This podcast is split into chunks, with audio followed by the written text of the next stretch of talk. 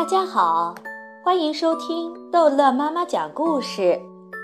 今天逗乐妈妈要讲一个查理和巧克力工厂的故事，这也是一个长篇小说。欢迎大家连续收听哦。第一集，查理出场。这栋房子住了那么多人，可太挤了。实在难受。整座房子一共只有两个房间，他们也只有一张床，床就由四位老人睡，因为他们太老了，实在是劳累终身、操劳过度，所以他们根本起不了床。乔爷爷和约瑟芬奶奶睡在床的这一头。George 外公和乔治娜外婆睡在另一头，另一个房间的地板上放着床垫。巴克特夫妇和小查理，巴克特就睡在上面。夏天这么睡倒还不坏，可到了冬天，凛冽的寒风一阵阵掠过地板，实在吃不消。他们根本买不起好一些的房子，甚至。连再买一张床也不可能了，他们实在太穷了。家里只有巴克特先生有工作，他在一家牙膏厂干活，在那儿他整天坐在一条长凳上，给灌满了牙膏的牙膏管旋上盖子。可一个旋盖子工人，他的工资绝对不会很多。不管巴克特先生干活多卖劲，也不管他动作有多快。还是赚不到，哪怕是维持那么大一个家庭所需要的生活费用的一半，甚至连给全家买最起码的食物的钱也不够。这一来，他们早餐只能吃面包和人造奶油，中午只能吃马铃薯和卷心菜，而晚上只能吃卷心菜汤。只有在星期天才稍微好一些，因此。他们都盼望着星期天的到来，尽管那一天吃的还是那么些东西，可每个人能吃两份食物。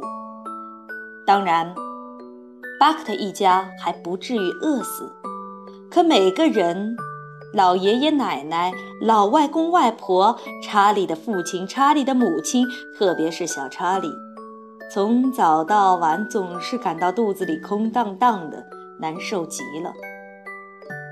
查理饿得最厉害，尽管他的父母时常省下自己那份中饭和晚饭给他吃，可对一个正在发育成长的男孩来说，这哪够啊？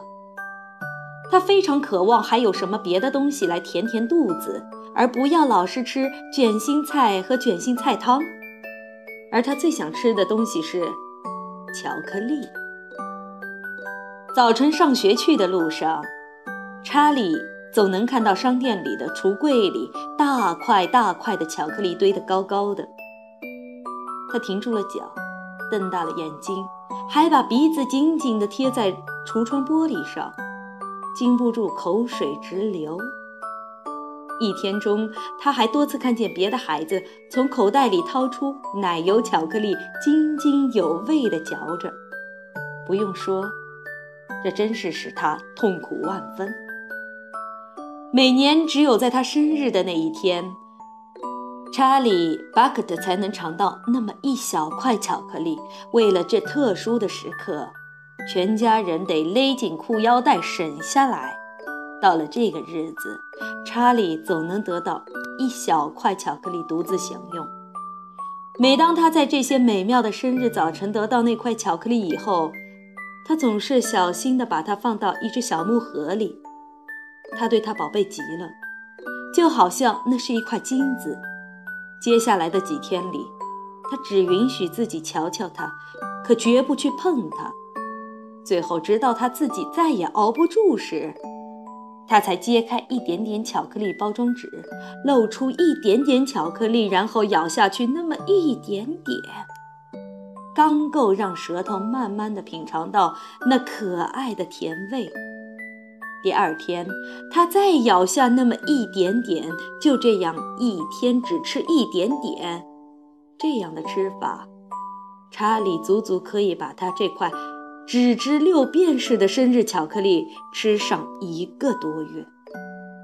不过，我还没有告诉你们另一件令小查理最难以忍受的事情。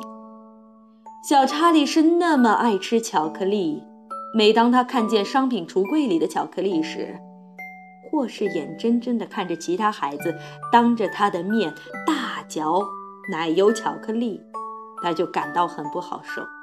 可是最让他受不了的，也是你们能想象的最折磨人的，却是这么一件事。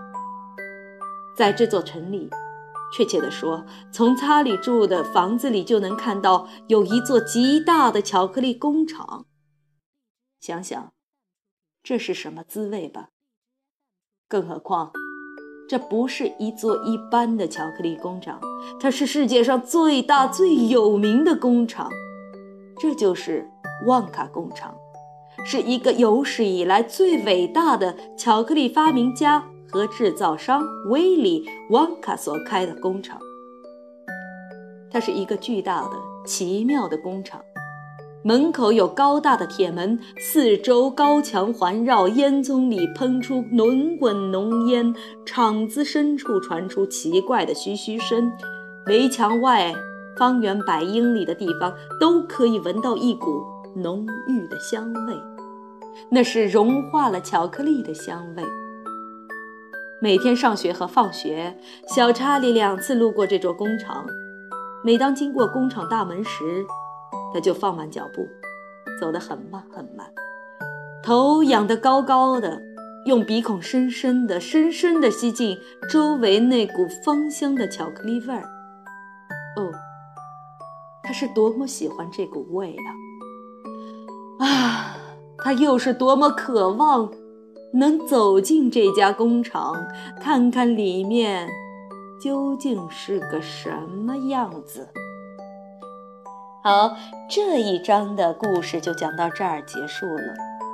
欢迎孩子们继续收听下一章的《查理和巧克力工厂》。